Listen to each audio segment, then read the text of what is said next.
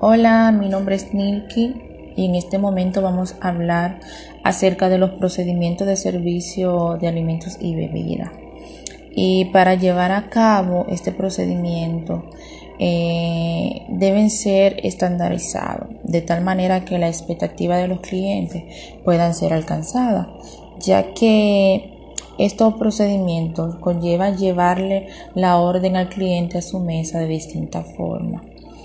Por tal razón existen lo que es muchos planteamientos diferentes para servir los alimentos, pero ya este dependerá del tipo de establecimiento. Y si mencionamos los diferentes servicios, una de estas es el servicio a la rusa, que trata de un servicio eh, formal y elegante, requiere de conocimiento profesional y es utilizado este servicio en un comedor de lujo.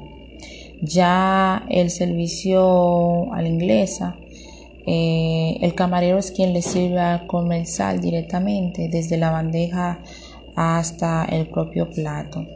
Ya cuando hablamos de un servicio japonés, se, caracteriza por ser comida eh, poco condimentada y la terminación de los alimentos se hace eh, frente al comenzar.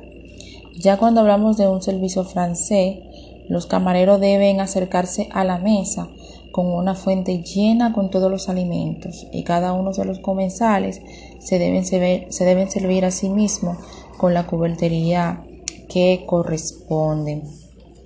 También podemos mencionar el servicio americano, que ya ahí los platos salen de la cocina preparados, simplemente el camarero lleve, debe llevarle lo que es el plato al comensal a su mesa. Ya el autoservicio es cuando ya el cliente recorre con una bandeja seleccionando lo que desea a la vez con la cubertería también que necesita. Entonces aquí podemos ver eh, los diferentes eh, servicios de alimentos que son utilizados en los restaurantes.